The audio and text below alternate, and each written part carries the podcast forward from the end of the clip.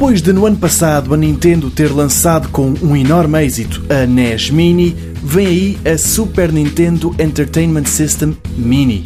No final do ano passado, as consolas revivalistas esgotaram muito rapidamente dos hipermercados e das lojas da especialidade. Este ano prevê-se que a febre seja parecida. O que aí vem é uma versão especial de uma consola que, nos primeiros anos da década de 90, ajudou a cimentar a Nintendo como uma empresa incontornável no campo dos jogos. O que aí vem é um pequeno equipamento que se liga a uma entrada HDMI de um televisor e que está pronta a jogar.